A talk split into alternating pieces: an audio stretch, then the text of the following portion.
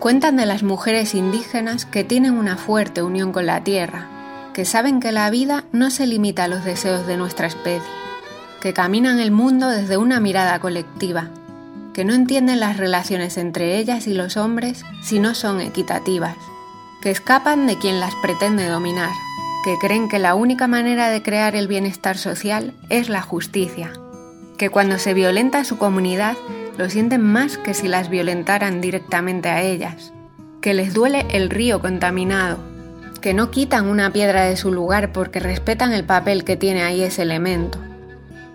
Cuentan de las mujeres indígenas que luchan por el viento del bosque, que luchan por los animales que airean la tierra, que luchan por beber el agua limpia de los ríos, que luchan contra las multinacionales que destrozan los territorios donde habitan hace siglos. Cuentan de las mujeres indígenas que son asesinadas porque pelean la dignidad y porque son mujeres.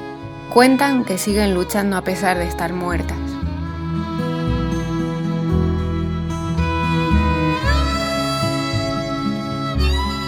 Fragmento del libro de voces y relatos ecofeministas La vida en el centro, de Yayo Herrero, Marta Pascual y María González Reyes. Somos indígenas, somos tierra, somos vida. Por eso hoy en Tránsito Podcast hablamos de ecofeminismo.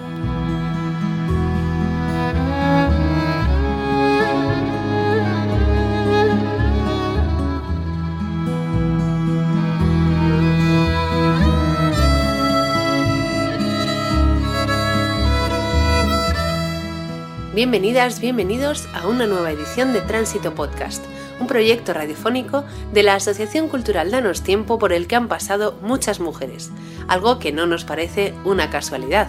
Nací en enero, por eso a veces la vida se pone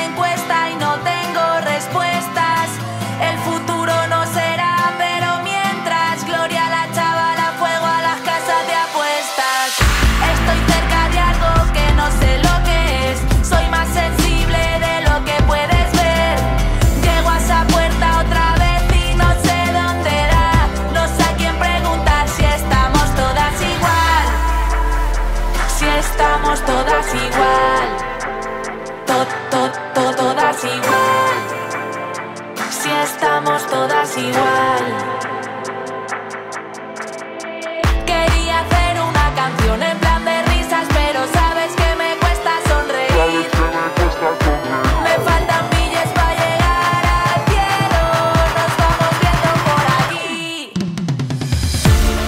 Creemos porque somos un espacio que recoge voces transformadoras, que se rebelan contra un modelo productivo insaciable que nos devora. Son muchas las mujeres que promueven y participan en proyectos que tienen como horizonte la sostenibilidad, el respeto al medio ambiente y el cuidado de la tierra. No sabemos si eso es el ecofeminismo, por eso queremos preguntárselo a Paula Romero Muñoz, del área de ecofeminismo de Ecologistas en Acción. El ecofeminismo es una corriente de pensamiento y un movimiento social que surge del diálogo entre el feminismo y el ecologismo, ¿no? como su, su propio nombre indica. Es una filosofía y una práctica que defiende que el modelo económico y cultural occidental se ha desarrollado de espaldas a los recursos materiales y a las relaciones sociales que sostienen la vida. Parece que se nos olvida ¿no? que, somos seres ecodependientes e interdependientes, dos conceptos que son esenciales en el ecofeminismo. Los seres humanos somos ecodependientes porque vivimos insertos en los sistemas naturales, somos parte de la naturaleza, aunque muchas vivamos encerradas en, en burbujas de hormigón, ¿no? que, son, que son las ciudades, pero podemos decir que absolutamente todas nuestras vidas, nuestra alimentación, nuestra vestimenta, la, la energía que consumimos, todo procede de la naturaleza. Y por otro lado, los seres humanos somos dependientes los unos de los otros, ¿no? somos interdependientes. Esto, la dependencia es, es algo natural y, y, es más intensa en determinados momentos de la vida, ¿no? como pueden ser la infancia, la vejez o momentos de, de enfermedad. Y también en algunas vidas determinadas, como eh, las que tienen personas con diversidad funcional o personas excluidas o, o empobrecidas. ¿no? En el sistema capitalista, colonialista y patriarcal en el que vivimos, no se tienen en cuenta estos dos factores. Más bien, pues se fomenta caminar hacia la dirección opuesta, ¿no? Se, está fomentando ir hacia un individualismo cada vez más voraz y, hacia un crecimiento ilimitado. Entonces, desde el ecofeminismo lo que pretendemos es recordarnos eso, que, somos cuerpos vulnerables, que, este modelo en el que vivimos se mantiene a expensas de la explotación de las mujeres de la colonización de los pueblos del sur global, de sus tierras y de sus saberes, y también de la naturaleza y los seres vivos que habitan en ella. Entonces, buscamos que se respeten los límites del planeta y además que se actúe en consecuencia, que exista igualdad de derechos para todas, con independencia del origen, de la clase y del género, y, y, en definitiva pues que el sostenimiento de la vida se ponga en el centro de nuestro modelo social, económico y político.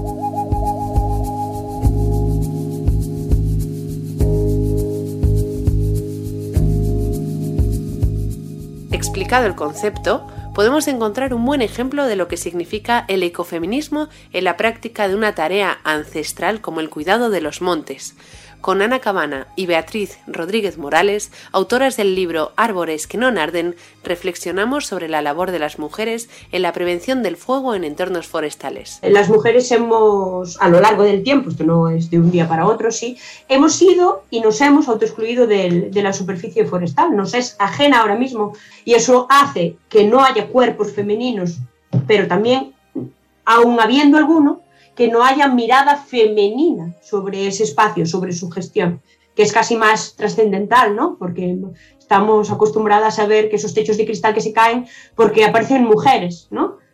Pero que aparezca la mirada femenina es casi más importante, ¿no? Sin, sin duda, ¿no?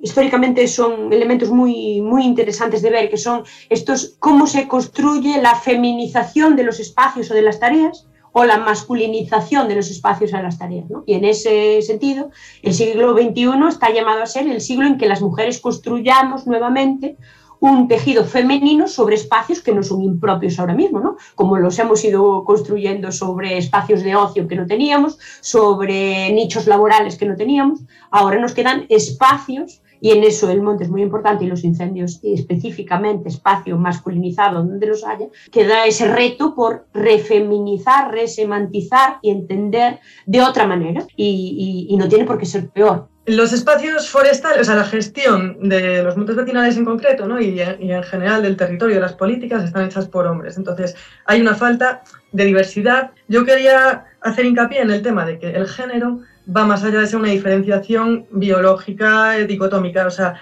el, género es una construcción social que tiene que ver con los roles que son asignados, vale, por la sociedad, los roles que son asignados a, los distintos géneros. Y eso está relacionado con eh, el acceso que, tenemos a los recursos, el acceso que tenemos, eh, o sea, el acceso que tenemos al territorio, el acceso que tenemos a la gestión del territorio y también a, a, cómo lo percibimos, ¿no? Porque en función del acceso que tenemos a los recursos, pues también pues eh, de nuevo recibimos una serie de beneficios u otros y por tanto se nos configura también nuestra identidad, nuestra percepción y nuestros deseos y necesidades. Entonces, dentro de que el género, pues eh, eso, está realmente condicionado por el contexto social y cultural, pues hay que tener en cuenta que, que, cada contexto es específico y no se puede hacer una generalización universal, ¿no? De las mujeres somos así, los hombres son así, pero sí que es verdad que la literatura ecofeminista lo que ha recogido hasta hoy es que en general las mujeres demuestran una actitud como más mm, proambiental, más de proconservación, de mayor percepción de beneficios intangibles, eh, culturales y también con un mayor deseo de, conservación. Entonces, aunque esto no tenga por qué ser, eh, encasillarse con, con, solo con las mujeres, ¿no?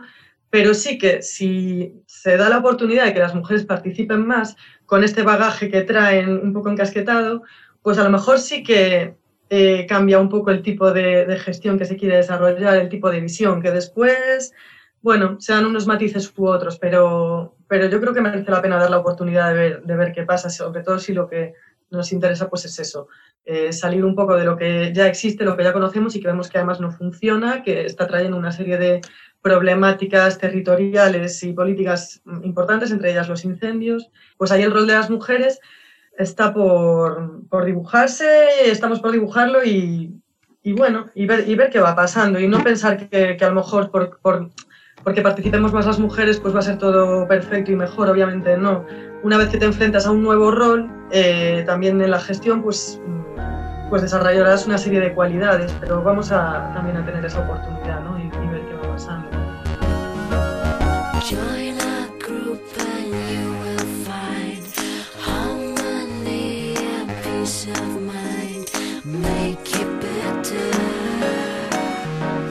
We're here to welcome you. ¿Cómo podemos implementar la mirada ecofeminista en nuestras acciones cotidianas? De nuevo es Paula Romero Muñoz de Ecologistas en Acción la que nos da una respuesta. Es complicado tratar de dar claves que, que no vayan a quedar en saco roto, ¿no? Porque es verdad que vivimos inmersas en un sistema que es opuesto intrínsecamente a una vida ecofeminista, ¿no? Nos, están sobrepasando las tareas, la jornada laboral, a veces doble, a veces triple, la información, la, actualidad, todo esto nos, desborda, ¿no? Entonces, en general, la mirada ecofeminista lo que trata es de rescatar la cultura del cuidado como una inspiración central para, pensar en, en una vida que merezca la pena ser vivida, pues a través de, valores como por ejemplo, la reciprocidad, la corresponsabilidad y la cooperación. A nivel cotidiano, nosotras valoramos eh, dar prioridad a cubrir ciertas necesidades que suelen pasar muy desapercibidas en, en nuestra vorágine diaria, ¿no? como por ejemplo puede ser pues, buscar tiempo para, para escucharnos. ¿no? Una escucha que sea, en primer lugar, a nivel interno, ¿no? con la intención de no, de no sobrepasar nuestros propios límites y, por supuesto, también la escucha de las personas que nos rodean. En definitiva, llevamos estas reflexiones y, prácticas al espacio público y lo hacemos pues a través de la divulgación en centros educativos, en barrios, en asociaciones y, y también en movimientos sociales. ¿no? Nos organizamos con otros colectivos cuyas prácticas pues también cuestionan este sistema capitalista, colonial y patriarcal y lo que hacemos es intentar darles apoyo en el terreno y en su discurso.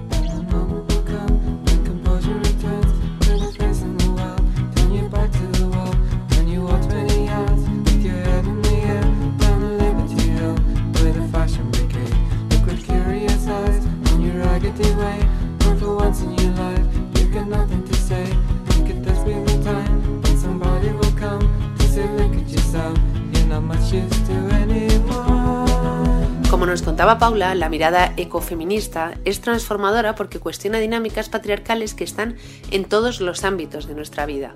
Si lo pensamos, incluso la movilidad y el transporte necesitan incorporar una perspectiva de género. No lo decimos nosotras, sino la directora gerente de la empresa municipal de transportes de Valencia, Marta Serrano. Cuando yo digo que las ciudades se han pensado para el coche, es que se han pensado también con una movilidad, con la idea de una movilidad muy masculina, ¿no? Porque en los años 50, en los años 60, o sea, hasta hace relativamente poco, la inclusión de la mujer en el mercado laboral pues no era tan, tan importante como es ahora. Y la movilidad se ha pensado, y se sigue pensando, ¿eh? Con viajes pendulares, que son los que hacen los hombres en general. No digo que los hagan todos, o sea, eso son estadísticas que siempre luego la gente se ofende. No, que yo llevo a mis hijos al colegio. Que sí, que ya lo sé chico, yo qué sé, toma tu pin, no sé. O sea, entiéndeme, que estoy hablando de estadísticas en general y de, y de tendencias, ¿no? Y claro, cuando se piensa en viajes de ida y vuelta al trabajo exclusivamente, de casa al trabajo, del trabajo a casa, pues tienes un tipo de servicios que no son adaptados a otro tipo de movilidades, que son además la de la mayoría de la población, porque las mujeres, y eso está demostradísimo, las mujeres, incluso aunque no tengamos hijos o hijas, eh, nuestros viajes tienen muchas más etapas, tienen etapas de hacer recados, ¿no? Porque como nos encargamos en general de todo, de toda la parte doméstica, ¿no? De, toda la parte de, ir a hacer la compra, ir al médico, eh, acompañar a mayores, ir a visitar a familiares, ¿no? O sea, toda esa, toda esa tarea, ¿no? Que son las tareas que son no retribuidas, pero que, que también no- nos ocupan mucho tiempo y de hecho, cuando se habla de pobreza del tiempo de las mujeres, se habla precisamente de eso, las hacemos las mujeres seguimos haciéndolas las mujeres. Y si además tenemos hijos e hijas, nuestra vida se complica muchísimo más porque hay que llevarles al cole, recogerles, actividades extraescolares, compatibilizarlo eso con la compra, al médico, ¿no? ¿no? Entonces, esos patrones de movilidad, que es lo que se considera la perspectiva de género, ¿no? Y que no solamente afecta al 50% de la población que somos las mujeres, es que afecta a los niños y las niñas y afecta a la población dependiente, afecta a nuestros mayores. Entonces, no, no tenemos la opción de no hacerlo si queremos dar un buen servicio a toda la población. Pero claro, si al final lo que hacemos es pensar el servicio y operar el servicio pensando en la hora punta para que se vaya a trabajo o estudios, que es lo que hasta hace, bueno, hasta hace poco yo creo que se sigue llamando movilidad obligada, como si llevar al niño al cole fuera, bueno, fuera algo opcional que tú puedes hacer, tú dejas al niño en el cole por las tardes y oye, no es obligatorio. No, hombre, no, es obligatorio todo. Pero hasta ahora se llama movilidad obligada únicamente al trabajo y los estudios y está pensado para atender a esas necesidades, que son específicas y son de la minoría de la población. Entonces tenemos que empezar a trabajar en aplicar esa perspectiva de género, o sea, decir, bueno, es que tenemos que ver cómo dar servicio también en las llamadas horas valle. Es verdad que hay menos demanda, pero eso no significa que el servicio tenga que empeorar. Igual en esas horas lo que hay que hacer es ver la frecuencia, es el horario, ¿no? Y que la gente sepa que su autobús pasa todos los días a las once y cuarto de la mañana. Y seguimos siendo minoría, pero una minoría absoluta, ¿eh? O sea, que estamos en España por debajo del 10% de, de las plantillas y ya en puestos típicos, típicos de hombres como es los talleres o, la conducción, estamos por debajo del 4. Eso al final pues también hace que, la, que sea difícil ¿no? implementar perspectiva de género porque es más difícil empatizar, ¿no? O yo lo entiendo, yo soy muy pesada con esto y ahora, desde que tengo puestos de responsabilidad, pues soy más pesada aún. bueno.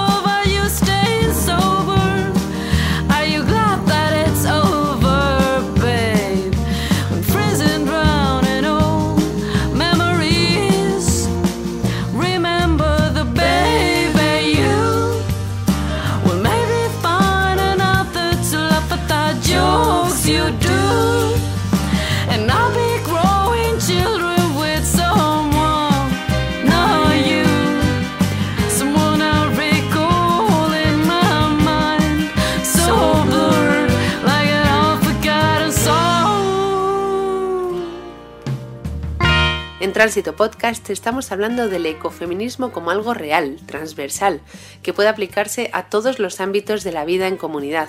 Por eso no queremos dejar de saber cómo marca el día a día de una organización como Ecologistas en Acción.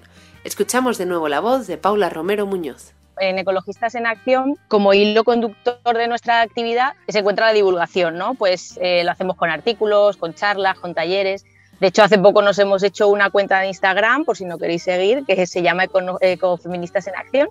Y además, pues también estamos buscando espacios para, para tejer redes y, espacios de encuentro, ¿no? Uno, de estos es eh, las jornadas ecofeministas, que las organizamos pues todos los años, aunque ahora con la pandemia no ha sido posible, ¿no? Y bueno, pues también hemos creado un proyecto que se llama Trenzando Cuidados, es, un mapeo que recoge iniciativas ecofeministas en el Estado español y próximamente de fuera del Estado español también. Y por último, pues también hemos estado trabajando un proyecto que se llama Ecofeminismo de Coloniales. Esto es básicamente un, un proyecto que, que surgió porque detectamos, detectamos la necesidad de de, pues empezar a cuestionarnos y de construir nuestro propio sesgo, ¿no? Como, como organización que es eminentemente blanca y, europea. Y bueno, pues eh, más información sobre este proyecto lo podéis encontrar en la web de, ecologistas. Allí también encontraréis otras iniciativas como el Patriarcality Test, que es un test muy divertido para hacer en asamblea y detectar dinámicas patriarcales. Y bueno, por último comentar también que estamos trabajando prácticas de justicia restaurativa para reflexionar sobre la gestión de conflictos y, conseguir que nuestra propia actividad como organización sea sostenible. Creemos que, generar recursos y dedicar tiempo y energías a estas tareas invisibles pues es darle importancia y hacer realidad una práctica ecofeminista.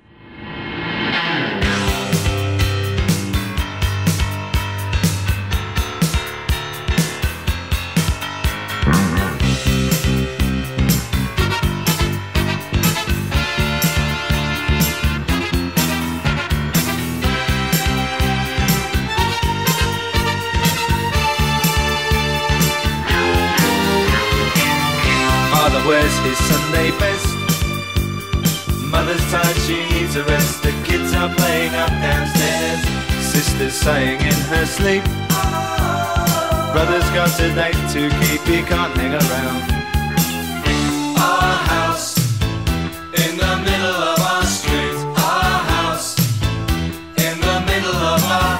Si el ecofeminismo puede estar en todos los aspectos de nuestra vida, tendremos que empezar a aplicarlo en nuestra propia casa. Así lo han hecho en la Cooperativa de Vivienda Sostenible Entre Patios de Vallecas, en Madrid. Nos lo cuenta una de sus vecinas, Salmudena Sánchez.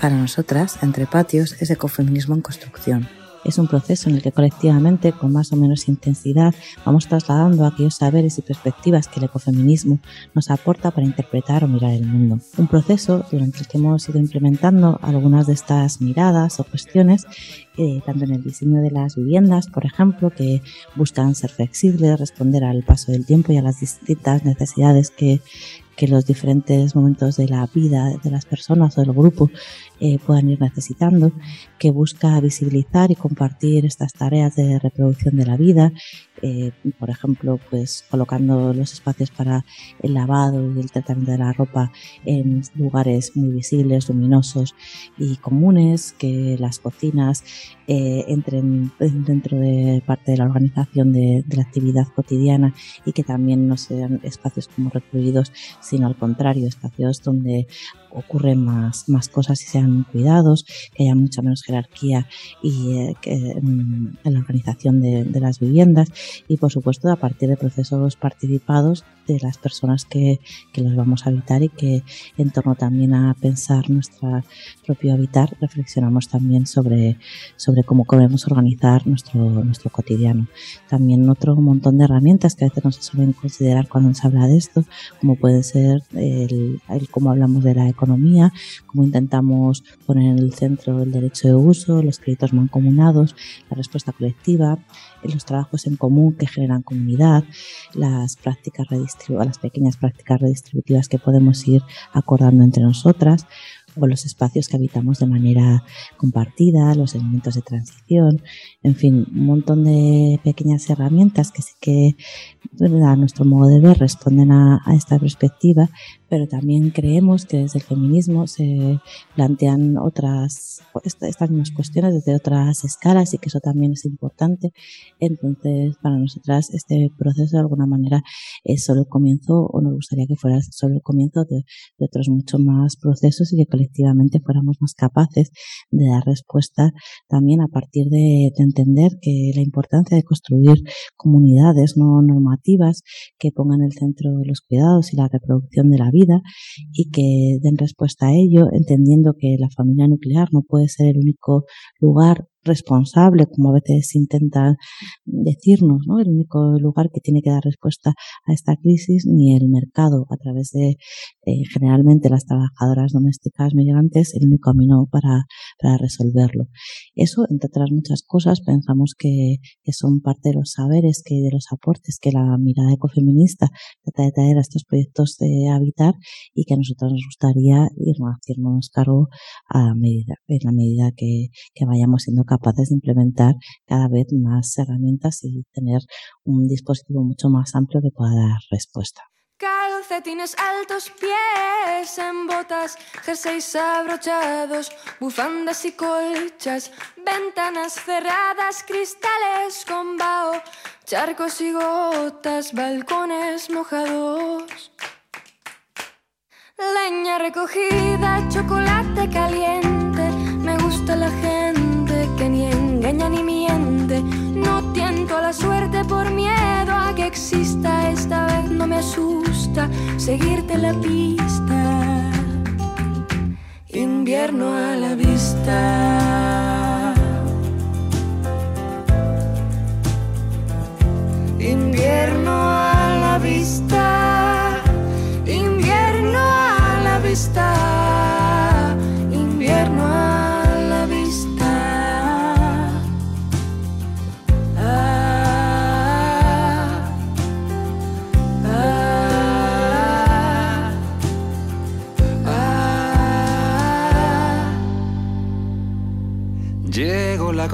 De los pies fríos, tus pies en la cama buscando los míos, luces encendidas, botines calados, narices congeladas en abrazos inflados. Por tu chaqueta y por la mía, por tu bufanda y por la mía, por tu chaqueta y por la mía, por tu bufanda y por la mía.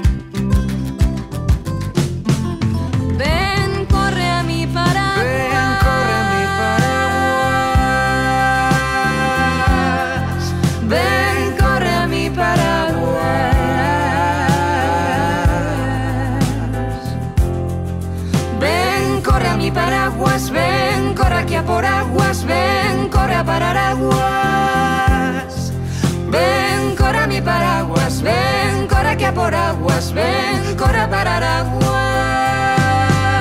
Ven, corre a mi paraguas.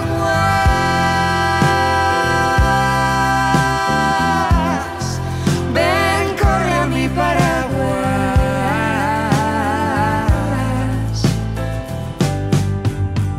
Mira, invierno a la vista, llegó la conquista de los pies fríos. Mira, invierno a la vista, llegó la conquista de los pies fríos. Mira, invierno a la vista, llegó la conquista de los pies fríos. Mira, invierno a la vista, llegó la conquista de los pies fríos.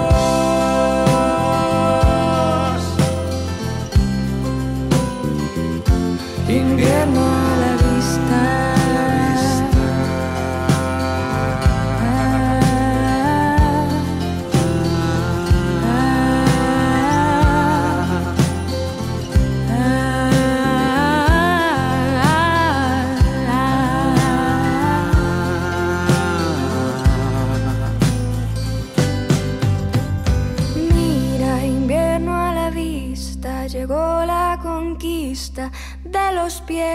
fríos.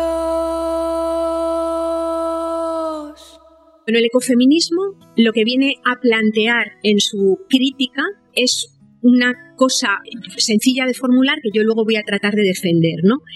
Y es que las sociedades occidentales, a partir de su modelo cultural y sobre todo a partir del nacimiento del sistema económico capitalista y el desarrollo de la economía, han construido una cultura y una forma de organizar la vida que sistemáticamente le ha declarado la guerra a los cuerpos y a los territorios. Es decir, que es un sistema de vida, un modelo de vida que podría decirse que le ha declarado la guerra a la vida. Parte central del análisis ecofeminista es pararnos a pensar sobre cuáles son las bases materiales que de alguna manera sostienen la vida humana. Y podemos pensar en dos elementos centrales dichos de una forma muy sintética. Somos seres ecodependientes, es decir, es absolutamente posible, imposible, pensar o plantearnos la vida humana al margen de los ecosistemas, al margen de la biosfera y al margen de la naturaleza. Somos parte de la naturaleza, como tal dependemos radicalmente de los procesos, de los recursos y eh, de las dinámicas que se dan en este sistema complejo que es la naturaleza. Pero en segundo lugar, y es la parte en la que más ha incidido el movimiento feminista porque es sistemáticamente invisibilizada, somos seres radicalmente interdependientes. Es imposible pensar en la existencia de un ser humano en soledad.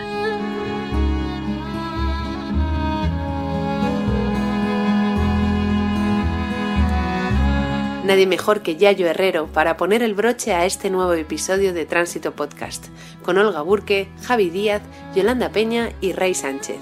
Suscríbete a nuestro podcast en Spotify, Evox y Apple Podcast y escúchanos también en Radio Enlace y en El Salto Radio. Te esperamos en la próxima parada.